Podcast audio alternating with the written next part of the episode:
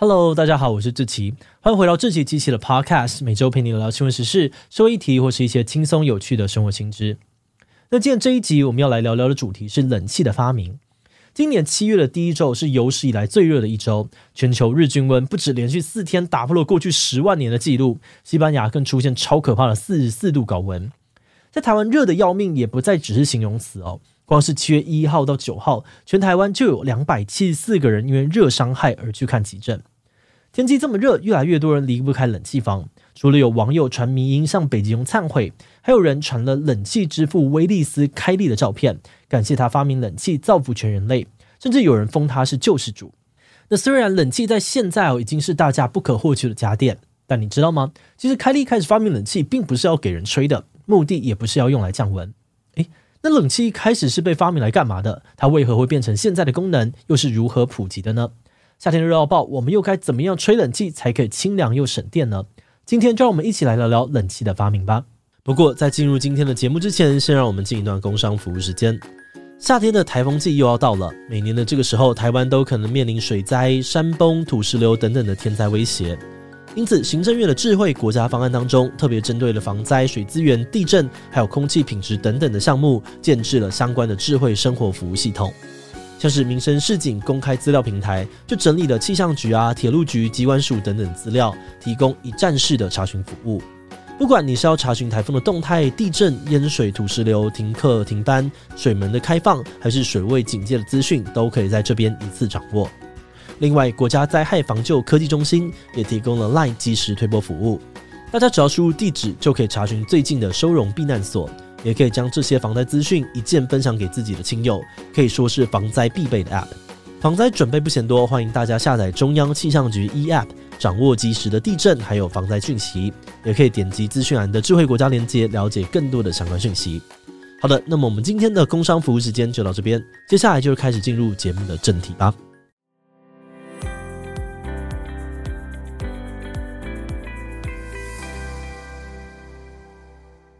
冷气之父威利斯·开利，一八七六年出生在美国纽约。他的爸爸经营农场，妈妈则是开利的启蒙老师，教他如何发现问题，并培养他解决问题的能力。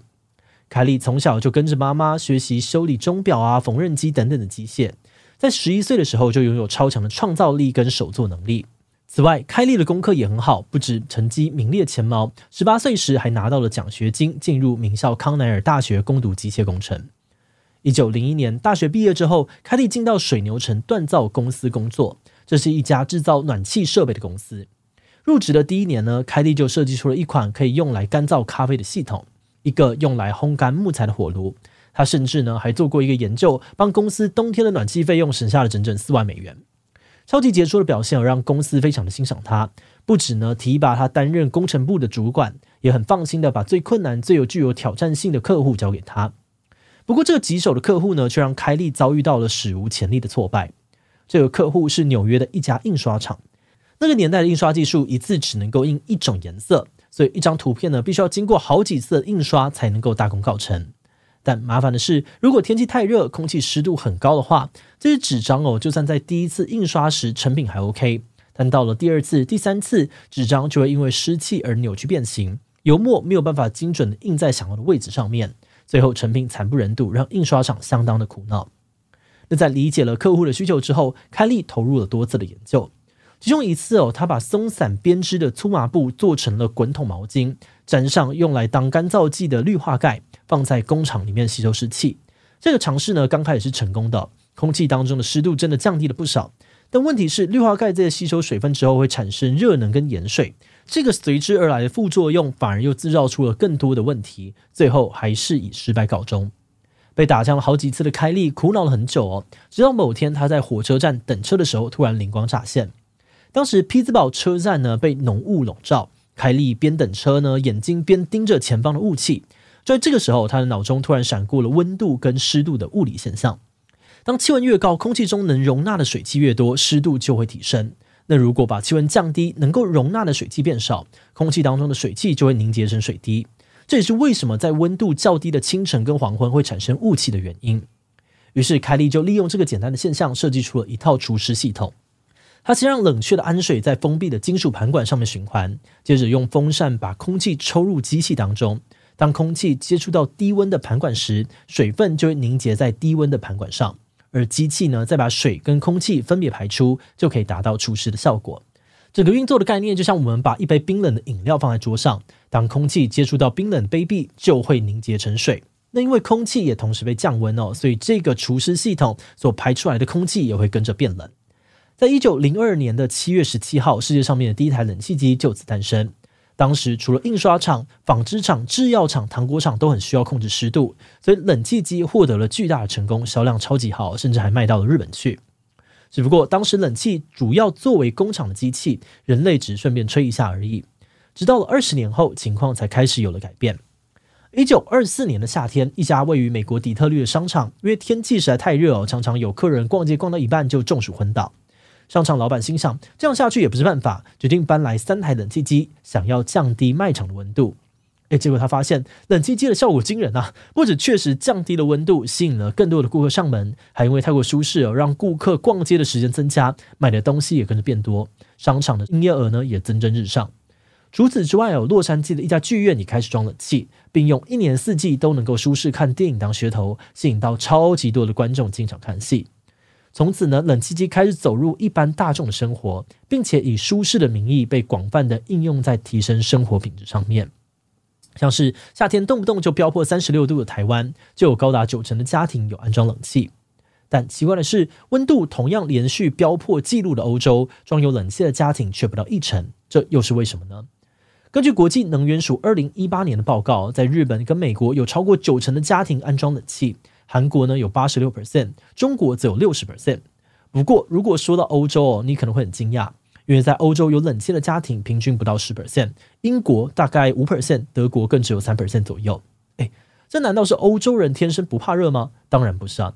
其实欧洲的办公室跟商业空间通常也都装冷气，但一般人的家庭呢，冷气却非常罕见。有人认为哦，原因是欧洲人比较在意环保议题，觉得冷气会伤害环境又浪费资源。天气热，只要到凉爽的地方避暑就好了，家里没有必要装。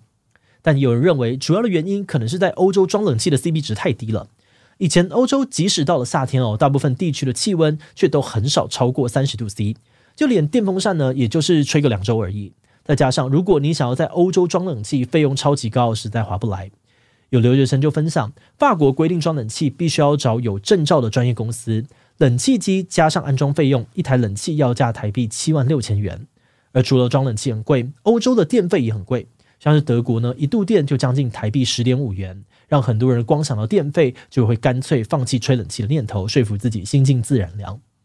不过最近几年，因为地球暖化，欧洲的气候比起过去炎热很多。去年的热浪更是在欧洲各地造成了一万多人死亡，所以现在有很多的欧洲人也开始拥抱冷气了。英国大型百货公司的发言人就表示，与二零二一年相比哦，二零二二年的冷气销量就飙升超过了五倍。最新的研究也发现，德国家庭安装冷气的比例正在上升，预估到了二零三零年可能会从三 percent 提升到十三 percent。不过，随着欧洲各国装设冷气的比例增加，很多的环保人士也担心，这样子一来哦，不只会让气候的问题更加的恶化，地球资源也会被快速的消耗。所以接下来呢，我们就要来讨论看看，到底有没有什么方法，让我们在吹冷气的同时，又可以稍微的兼顾环保，不消耗这么多的地球资源呢？首先，你可能听说过传统的定频冷气比变频冷气还要便宜，是因为定频冷气比较耗电。但其实这题的答案并不是绝对的。说冷气最耗电的部分呢，就是启动压缩机的时候。定频冷气的运作方式是，当室温降到指定的温度之后，压缩机就会立刻停止运转，等到温度上升之后，才又重新的启动压缩机。所以持续的开关压缩机呢，就会消耗很多电力。而变频冷气则是达到指定温度之后，压缩机会改用低频的方式运转，不会完全的关闭。所以在长时间使用的情况之下呢，变频冷气确实会比较省电。不过，如果你本身很少开冷气，顶多是睡前吹一下，让房间冷却下来就会关闭冷气的人，就可能比较不会有重复开启压缩机的问题。购买价格比较低的定频冷气就已经很够用了。而再来刚刚提到，减少开关压缩机的次数呢，可以省电。所以网络上面也有很多人在流传，变频冷气不要关反而更省电，这是真的吗？根据台电的资料，每开一次冷气启动压缩机，大约会耗费一点三度的电。那我们试算了一下，一般冷气功率呢，大约是落在一到两千瓦左右。也就是说，吹一个小时的冷气，大约呢会耗费一到两度的电。但变频冷气并不会一直维持高功率运转，实际的耗电量应该还会再更低。所以，如果你只是短暂的出门一两个小时，把冷气呢调成送风模式或调高温度，可能会比关掉冷气再开还要来得更加的省电。但如果你是二十四小时不关冷气，跟只吹八小时相比呢，整天都开冷气，应该还是会比较耗电。不过实际上，到底要离开多久要关，多久要一直开着，还是得根据每个人的冷气功率、使用频数啊、日照条件以及设定的温度来判断，并没有一个统一的标准答案。那听到这里哦，你可能会好奇，哎，又不是每个人都有变频冷气，那如果我想要吹冷气又想要省电，该怎么办呢？关于这个问题哦，我们看了资料之后呢，可以简单粗暴的回答，那你就把温度设高一点。根据台电的资料，冷气每调高一度哦，就能够省下六 percent 的电费。因此呢，要省电，温度绝对是重点啊。不过吹冷气就是要凉啊，设太高不就没意义了吗？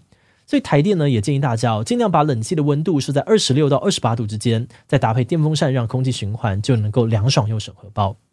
除此之外呢，冷气的滤网也是省电的重点，因为冷气在运作时会吸入灰尘，而灰尘除了会造成空气品质变差，也会导致冷气的效能降低。